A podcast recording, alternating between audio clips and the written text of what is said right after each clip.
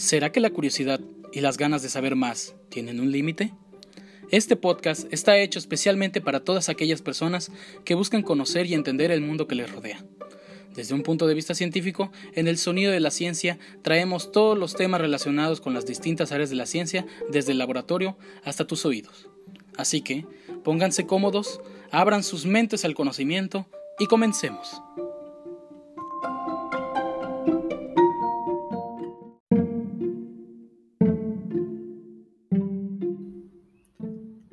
Arrancamos con otro miércoles de episodio. Gente, ¿cómo están? Yo muy feliz, muy contento de como cada semana lo externo, nuestro podcast, porque no solo es mío, también es de ustedes, mis audio escuchas. Nuestro podcast va creciendo semana con semana, escalonada con escalonada, y por fin hemos llegado al episodio número 10. Eso me tiene muy contento porque nunca creí, o más bien no me visualizaba teniendo un podcast y que llegara a tantos episodios. De hecho, he de confesarles que en un inicio pensaba o tenía contemplada la temporada con solo 10 episodios, pero conforme la marcha empecé a ir desarrollando más y más episodios y dije, ¿por qué no? ¿Por qué limitarnos solo a 10 episodios y tener muchas más para una temporada completa? Pero bueno, el número 10 simboliza un paso muy importante ya por fin son 10 episodios en el podcast y eso me tiene muy pero muy contento. Pues bueno, ahora sí, sin más preámbulo, eh, el episodio de esta semana, de este miércoles, el episodio número 10, como lo habrán leído en el título, se trata de la biotecnología. Y sí, la biotecnología es un, es un área de la biología, valga la redundancia, más bien, siendo más específico, de la ciencia, que ha sido muy controversial a lo largo de los años. Y sí, puede que te suene como que ah, ahorita va a hablar de computación o algo, pero no, tranquilo. Eso es bioinformática. Es otra cosa. Tal vez sí se relaciona un poco, pero no. Cuando hablo de biotecnología, no me refiero solo a hablar de computadoras, aunque sí va relacionado. Pero bueno, eh, primero voy a empezar el episodio con un poco de historia. Y es que desde tiempos muy remotos, incluso desde los primeros años de la humanidad, las distintas poblaciones, culturas o etnias, o simplemente las distintas civilizaciones, han sido conscientes de su entorno natural. Los humanos más ancestrales no tardaron mucho en darse cuenta de que no solo podían utilizar todo a su alrededor, sino que también podían sacarle un provecho. El humano primitivo solo se encargaba de cazar y recolectar, pero no fue sino hasta que se dio cuenta de que también podía criar animales y cultivar plantas, que realmente se dio como ese gran cambio en la humanidad. De hecho, muchos historiadores este, eh, pues describen como que fue una pauta entre lo primitivo y el hombre moderno. Y uno de los mayores y primordiales logros como humanidad fue la primera prueba de que la biotecnología era posible. Y ustedes dirán, ¿cuál fue esa prueba? Pues esa prueba fue la fermentación. Así es, la fermentación. Por si no estás familiarizado, la fermentación es un proceso mediante el cual se usan levaduras, que son hongos, ¿sí? las levaduras que usan para el pan, para los pasteles, son hongos, que fermentan y se puede hacer pan. Las primeras civilizaciones, como los egipcios y varias de los mongoles o de los babilonios, ya empleaban la fermentación para poder preparar pan, preparar queso, preparar yogur, preparar bebidas alcohólicas como la cerveza y el vino. Y la fermentación eh, es, el, es, es el proceso por el cual las levaduras descomponen azúcares para obtener energía y en el proceso producen etanol, que es el alcohol, como un producto de desecho. Pero a lo mejor piensas, entonces le pongo levadura a mi pan ¿Estoy haciendo un pan con alcohol? Pues sí, prácticamente sí, pero este, lo que pasa es que la levadura va a hacer que el pan, pues la masa del pan suba, o sea, se infle. Lo que hace que el pan se infle es la levadura. Pero esto ocurre porque la levadura fermenta el azúcar liberado de dióxido de carbono, lo que hace que la masa suba y se creen agujeros en el pan. El alcohol que se produce en la levadura se evapora cuando se hornea el pan. Por eso es que se mete a un horno y se calienta el pan. Eso hace que no se alcoholice. Por eso cuando estás comiendo pan no te estás alcoholizando. Simplemente estás comiendo eh, un producto que se infló por medio de la fermentación. Y a lo mejor te estás preguntando, ¿cómo es posible que esto pueda ser biotecnología? Si pasó desde épocas antiguas donde no había prácticamente tecnología. Entonces, ¿qué es realmente la biotecnología? La biotecnología, por definición, es el área de la biología que se encarga de estudiar el uso de algún organismo, sus componentes o sus interacciones biológicas para realizar algún producto o proceso con algún fin en particular. Entonces, esto de la fermentación sí es biotecnología. ¿Por qué? Porque se está usando a un microorganismo, que son las levaduras, los hongos, para poder producir algo, que en este caso sería el pan, el queso, el yogur o las bebidas alcohólicas. Eso es biotecnología. Cuando digo tecnología no me refiero a que tienen que ser máquinas, computadoras o tiene que ser un proceso industrializado, no. Ese simple proceso de fermentación ya es biotecnología. Si te pareció muy extensa la definición de lo que es realmente la biotecnología, es porque la biotecnología es un área muy amplia en toda la extensión de la palabra, ya que no solo incluye a la, biología, a la tecnología y las investigaciones en laboratorio, sino que también está conformada por muchas más áreas de la ciencia, también algunos otros procesos como la agricultura, la química, la genética, la microbiología, la fisiología, la matemática, la estadística, entre muchas otras más ramas de la ciencia, se encuentran unidas a la biotecnología. Es como si la biotecnología fuera el tronco y todas las pequeñas áreas de la ciencia son sus ramitas. Claro, no quiero decir que la biotecnología es como que el núcleo de todo, pero mucho de las áreas o de las prácticas o disciplinas de la ciencia se juntan con la biotecnología. Es como si fuera un conector de varias ciencias. Ahora, antes de continuar, hay que aclarar que sí, la fermentación y muchos de los trabajos realizados por civilizaciones anteriores sí fueron técnicas de biotecnología, por definición, como lo dije. Aunque no nos demos cuenta, mucho de lo que consumimos a diario proviene de algún trabajo o producto formado por la biotecnología. Como ya se mencionó, el queso, el yogur, el pan y el alcohol son algunos de estos, pero también el área de la medicina se encuentra englobada en la biotecnología. Muchos de los medicamentos o productos farmacéuticos que consumimos a diario son derivados de algún organismo que fue manipulado. Y tú dirás, ¿es en serio? Pues sí, un ejemplo clásico de esto es el del descubrimiento de la penicilina, por ejemplo.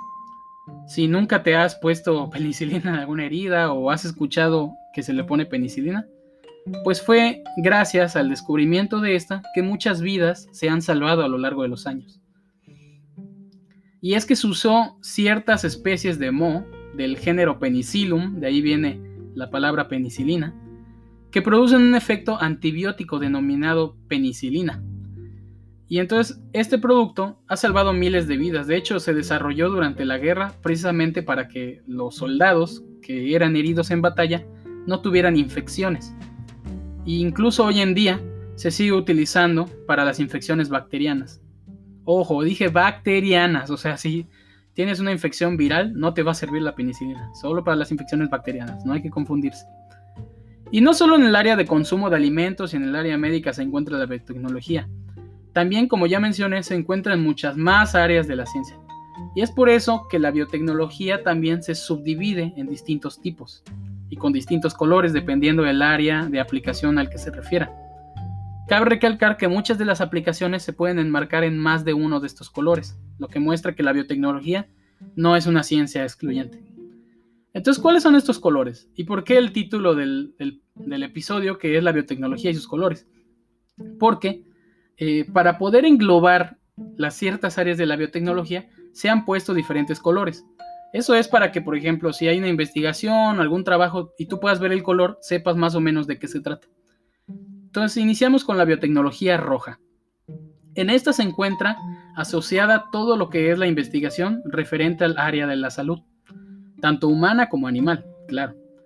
Entre los trabajos que se realizan en esta biotecnología se encuentran las investigaciones biomédicas de primera magnitud, así como la producción de medicamentos, prevención de enfermedades y tratamientos enmarcados en el ámbito biotecnológico. Un ejemplo sería que si ahorita se estuviera desarrollando, por ejemplo, una vacuna para lo de la pandemia que está pasando actualmente en el 2020, eh, pues entonces si se usaran algún producto referente de algún animal, planta o un organismo, entonces se podría decir que se está haciendo biotecnología roja. ¿Por qué? Porque se está haciendo en el apartado de la salud. Luego tenemos a la biotecnología azul. Esta es probablemente la segunda área más prestigiosa de la biotecnología. Y ustedes dirán por qué. Porque la biotecnología azul se encarga de las investigaciones que se hacen con los organismos del mundo acuático. O sea, todos los organismos que son de ríos, lagos y principalmente mares, sobre todo los mares, ya que el mar sigue siendo un gran espacio desconocido para el hombre. Y sin embargo, de ahí están surgiendo conocimientos que permiten realizar nuevos fármacos, aplicaciones y materiales. Toda la biotecnología marina está englobada dentro de este color. Y pues sí, hay, de hecho, creo que una vez leí que incluso se sacaban medicamentos de, de peces del abismo y pues como se hacen muchas investigaciones en el mar, pues por eso se engloba en la biotecnología azul. En la biotecnología verde se encuentra la, este, el área relacionada con las plantas y las investigaciones acerca de sus productos, su crecimiento y o mantenimiento. De las plantas tenemos mucho que aprender y se puede obtener de ellas mucho más que solo alimento o simple decoración de jardín. En la actualidad se usan estas plantas para producir sustancias químicas, fármacos y materiales de uso humano. Sí, las plantas siguen siendo parte de, la investigación científica y en la biotecnología verde pues las tenemos. Ahora, antes de seguir con los siguientes colores, pues cabe recalcar que las tres áreas principales de la biotecnología son la roja, la azul y la verde, o sea, las que acabo de mencionar. Son como que, no hay como que más importantes o menos importantes, pero son como que a las que más le dedican, pues, investigación, ¿no? Porque es como que lo más cercano al humano.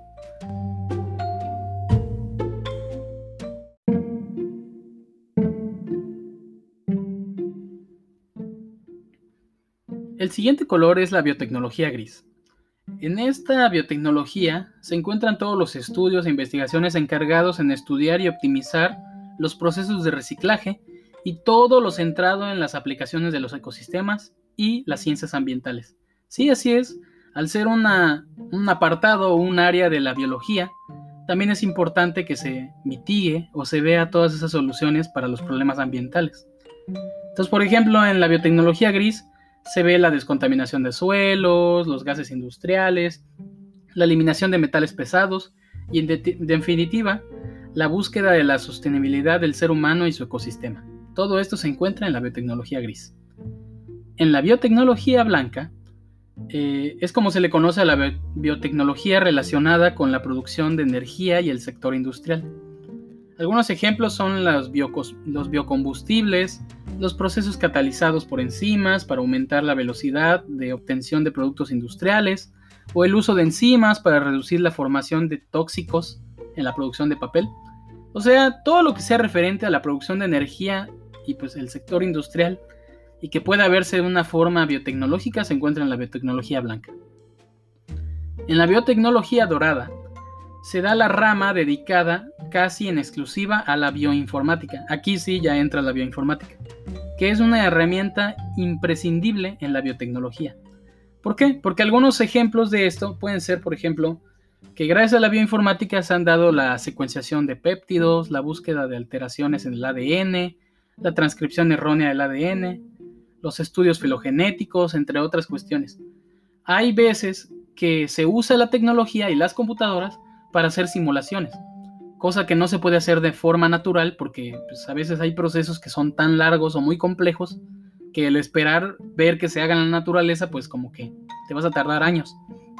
En cambio, si haces esos procesos en una simulación en una computadora, pues te puede tardar horas. Y es por eso que en la biotecnología dorada se encuentra todo lo de la bioinformática. Muy interesante. En la biotecnología marrón se encuentra toda la investigación y estudio dedicado a la obtención y tratamiento y aprovechamiento de componentes de los suelos áridos y desérticos. O sea, todo lo que tiene que ver con las plantas o animales o organismos que se encuentran en los desiertos y que son altamente resistentes a suelos salinos y secos, o sea, suelos eh, pues, secos y llenos de sal. está bastante relacionada con la biotecnología verde. ¿Esto por qué? Porque también se usan plantas como las cactáceas y las suculentas. Entonces, si recordamos, la biotecnología verde es todo lo de plantas. Entonces, la biotecnología marrón como que se junta con la verde para decir, ah, mira, tú vas a estudiar las plantas, pero pues me das los datos desérticos.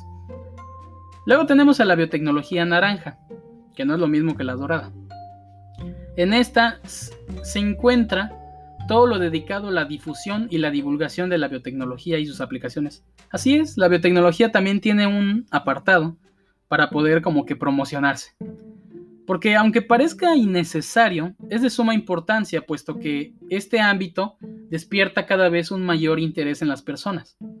O sea, el que la biotecnología se esté publicando, pues le hace saber al público y a la gente en general qué se está haciendo con la biotecnología y pues que también se interesen más, ¿no? Que es como lo que hacemos en este podcast, que divulgamos información para que la gente pues se vaya familiarizando con la ciencia. Lo mismo hace la biotecnología naranja. Y es una gran responsabilidad la que conlleva una buena labor de comunicación. O sea, las investigaciones que se saben divulgar bien, pues para mí son todo un éxito.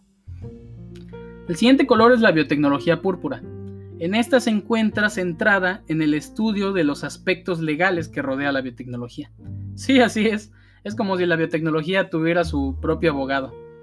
Esto, por ejemplo, eh, se da cuando se tienen que hacer medidas de seguridad, como la bioseguridad, las patentes, que es una regulación jurídica, la bioética en cuestiones como reproducción asistida, clonación, investigaciones en animales. Todo eso lo tiene que ver la biotecnología púrpura, porque al ser investigaciones en las que se va a tener que manipular algún organismo, pues se tienen que tener todas las medidas legales para que no se haga algo ilegal o algo éticamente incorrecto. Entonces por eso la biotecnología púrpura se encarga de ver todo eso. La biotecnología amarilla, que no es lo mismo que la dorada ni la naranja, porque a veces, es que digo esto porque a veces se confunden. Bueno, esta se centra eh, en la producción y control nutricional. Es otra de las ramas con mayor proyección de los últimos tiempos. En esta no hay mucho todavía porque igual es de las nuevas. Es que igual esta bandera de colores de biotecnologías va creciendo conforme los años. No es como que algo establecido para siempre. Si el día de mañana surge una nueva biotecnología, pues se va a agregar a esta bandera de multicolor. Y pues la biotecnología amarilla de eso se encarga de la producción y control nutricional, que es como si fuera la nutrióloga de la biotecnología. Por último, pero no menos importante, tenemos a la biotecnología negra, y esta es bastante importantísima y de hecho mucho de lo desarrollado tecnológicamente también se invierte en esta. Y es porque esta biotecnología se encuentra vinculada al bioterrorismo y a la denominada guerra biológica. Lamentablemente, como la pólvora y la bomba atómica, la biotecnología ayuda a construir puentes, pero también puede favorecer su destrucción. En esta biotecnología se estudian las posibles armas biológicas y su posible remedio en caso de que haya algún ataque. Cuando digo armas biológicas, pues por ejemplo los virus podrían ser un arma biológica. Que se libere por ahí un virus que pueda matar a diestra y siniestra, pues no es muy bueno. Entonces la biotecnología negra trata de ver y enfocar su investigación en eso. Entonces, aunque pudiera parecer algo absurdo, el uso de estos colores se creó para que fuera más sencillo recordar qué, biotecnología corresponde a qué área de aplicación. Y de igual forma, independientemente de los tipos de biotecnología y sus colores, también la biotecnología está dividida en tres etapas a lo largo de su historia.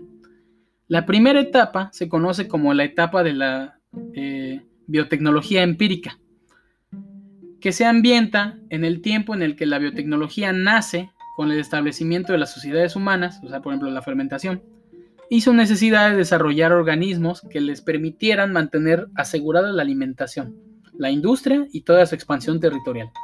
Ahí es donde se da el inicio de la etapa empírica. Se dice empírica porque en sí las civilizaciones no estaban usando tecnología, solo usaban estrategias o procesos por el cual pues realizaban biotecnología. Por eso se dice que es empírica.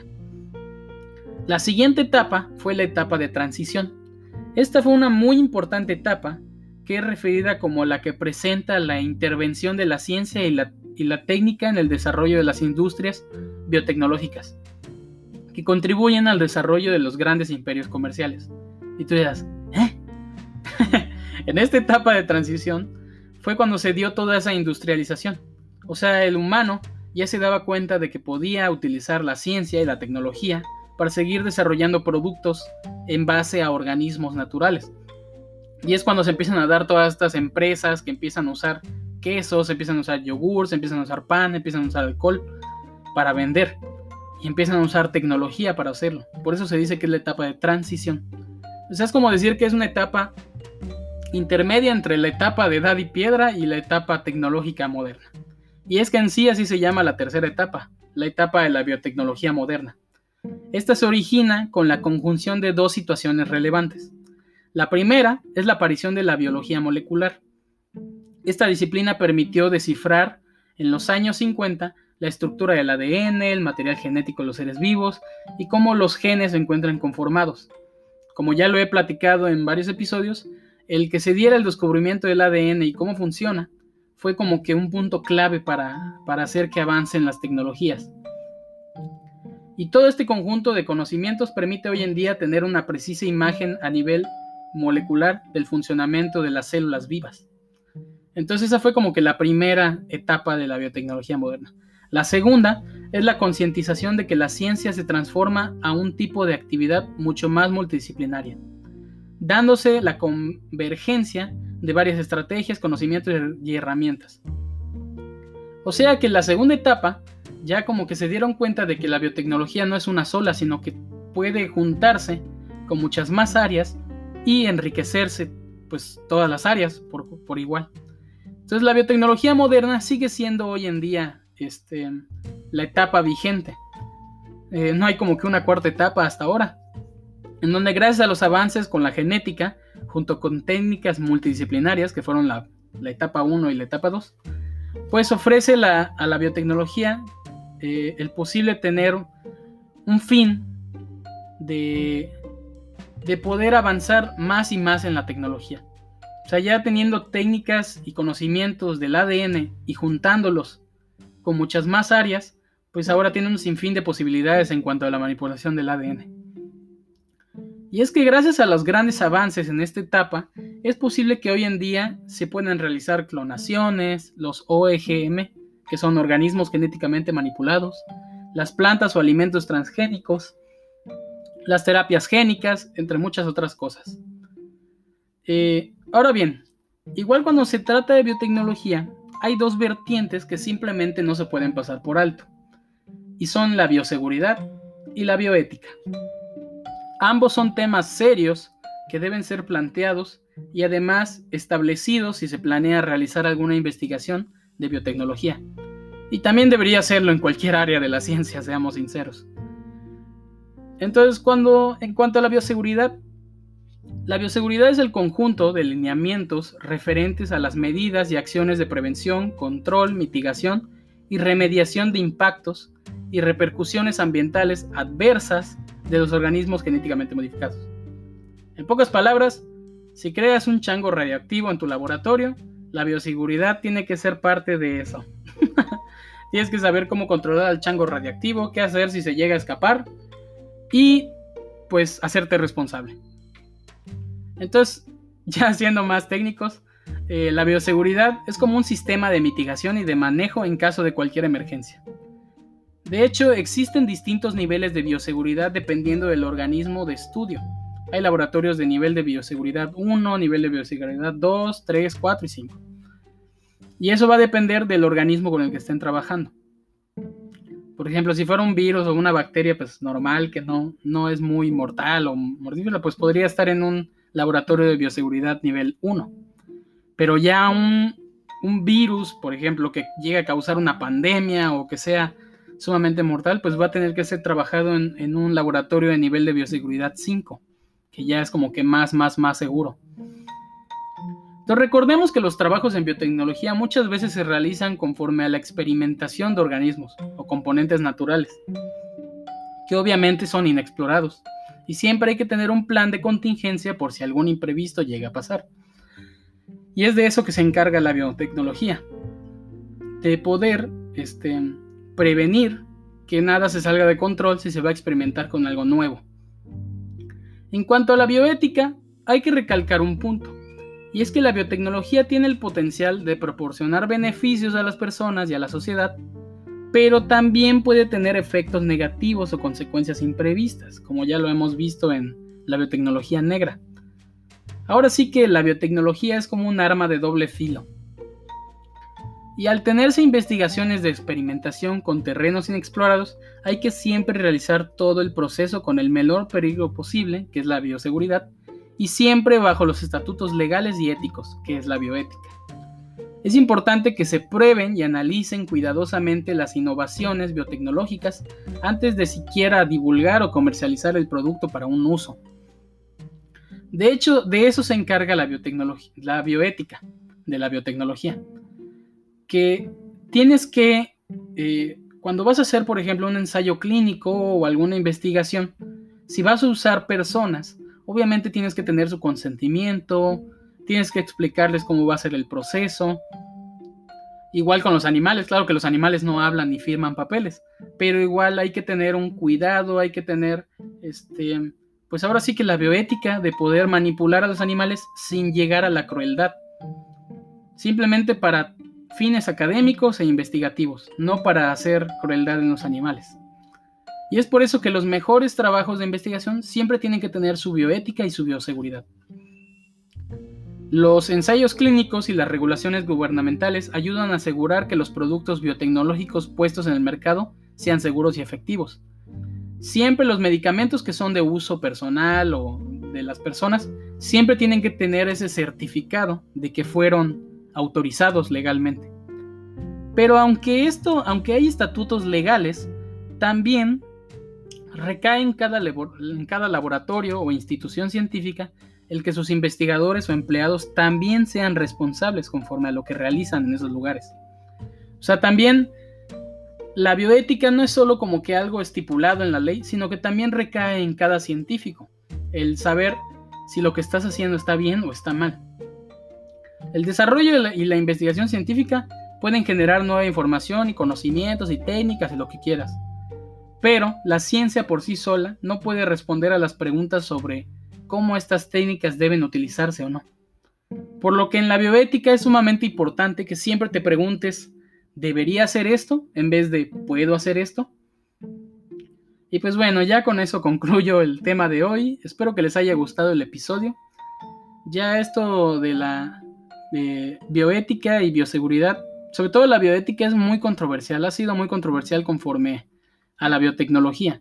¿Por qué? Porque igual muchas personas piensan que no está bien a que juguemos a ser, o sea, los investigadores jueguen a ser Dios, por ejemplo, y estén modificando genes y mezclando plantas con otras plantas y pero bueno, ahí es como que ahora sí que la opinión de cada quien, porque igual eso ha permitido que haya un avance en los medicamentos, en la ciencia.